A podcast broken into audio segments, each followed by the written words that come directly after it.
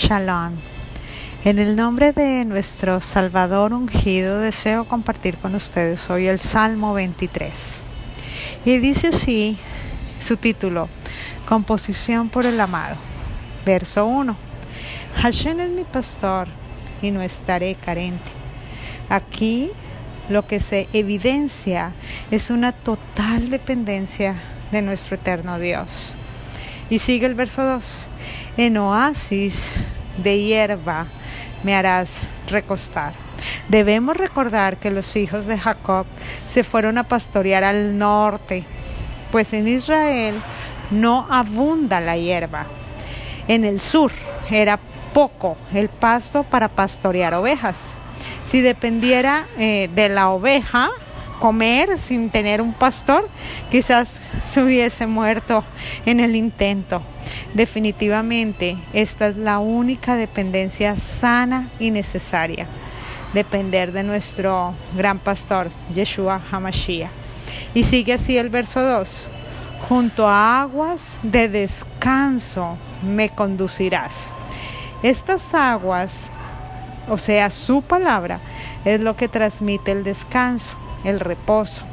Y estar en reposo es estar regenerados.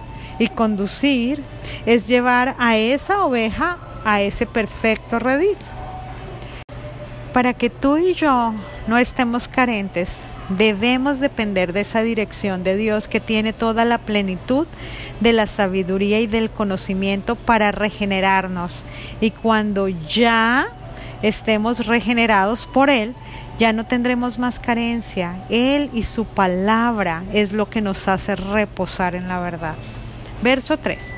Mi ser, Él lo restaurará o lo regenerará, porque Él me conducirá por círculos de justicia por causa de su nombre. En el mundo pastorel, los círculos son el redil donde se guarda el rebaño. Y cuando la palabra dice por causa de su nombre, es cuando Dios da sin Él aún haber recibido algo a cambio. Por ello dice que quien le dio a Él para que luego pueda reclamar de vuelta algo.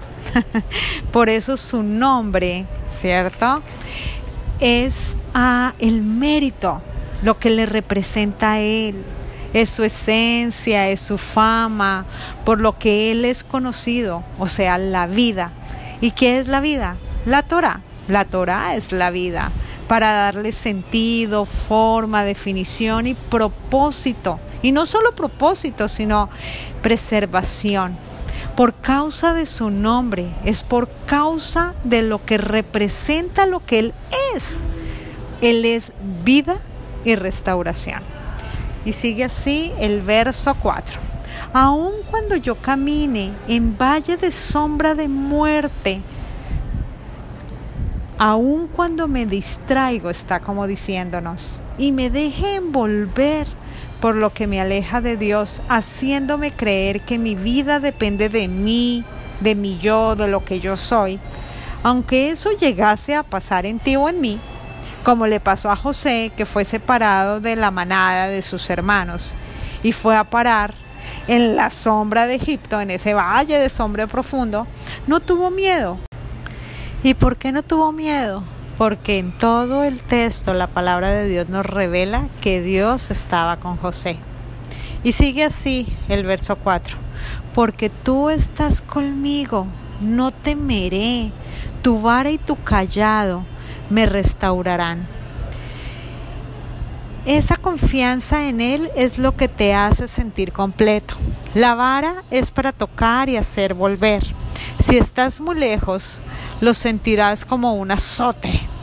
Y el callado es para tomar la cabeza de esa oveja y atraerla. Ese azote, fuera de demostrar que Dios está bravo contigo o está enojado, es que tú estás lejos del Señor. De hecho, la palabra nos dice que Dios reprende al que ama.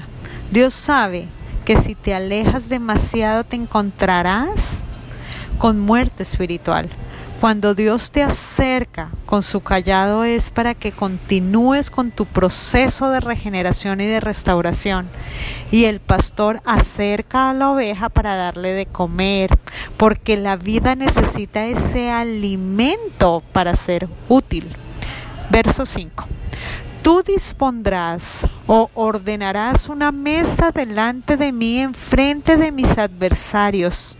Tú harás, acepta con aceite mi cabeza. Mi copa está rebosando. ¿Sabías, ¿Sabías que desde una óptica hebrea el adversario es estar como en estrecho? Es ese lazo que te rodea, te rodea, te rodea y te deja casi sin aire y te pone en estrecho. Y el Señor dice que nos pondrá enfrente de ellos que nos pusieron en estrecho. ¿Quiénes? Las huestes de maldad. Y en Levítico vemos que cuando el sacrificio era acepto, quedaban unas cenizas a las cuales se les ponía agua y uno tenía que bañarse con esas cenizas para quedar totalmente limpio. Entonces, entendiendo esto, levantar la cabeza es como estar eh, ah, como muy afligido, muy afligido, con la cabeza agacha abajo, ¿cierto? Y levantarla, ¿cierto? Es cuando el Señor ya hizo acepto el sacrificio, ¿cierto? Y ah, te levanta la cabeza con ese aceite, o sea, te restaura. Y ese aceite son sus mandamientos que están por encima de tu cabeza. Por ello, para nuestro pueblo judío, usar la kippah es lograr entender que por encima de su cabeza están los mandamientos. Por encima de su cabeza está el gobierno de Dios, que son sus mandamientos, su instrucción, sus estatutos. Y cuando habla de la copa, esta copa significa mi porción. O sea, nunca se disminuirá su dar. Y por eso no estaré carente, porque siempre me dará. Él siempre quiere rebosar tu copa.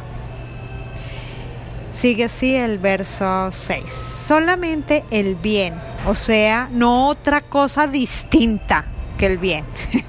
es el bien y la misericordia la que me perseguirán todos los días de mi vida. Cuando estás dentro del redil, dependiendo solamente del pastor, bebiendo de la copa que te ha dado, satisfecho y en confianza a sus promesas, de no dejarte solo. Esas son sus promesas, que Él no te va a dejar solo. Dice la palabra que el bien te alcanzará. ¿Y ese bien quién es? Nada más y nada menos que Dios. O sea, Dios te alcanzará. O sea, únicamente Dios será quien me persigue todos los días de mi vida. Y para que otra cosa no te persiga, debes depender de Dios. El que mira atentamente la ley, él logrará entender que hay y que habrá un vínculo irrompible y solo dependerás de Él. Y Él transmitirá seguridad a tu corazón, a tu camino. Y dice, y yo volveré a la casa de Hashem para largos días. Así termina, qué hermoso. Largos días hace referencia a la comodidad del tiempo. El tiempo es de Dios. Solo en Dios hay tiempo. ¿A quién le estás dedicando tu tiempo? Él quiere entregarte el tiempo para que disfrutes juntamente con Él de esa grandeza de la eternidad. Shalom, hermano mío.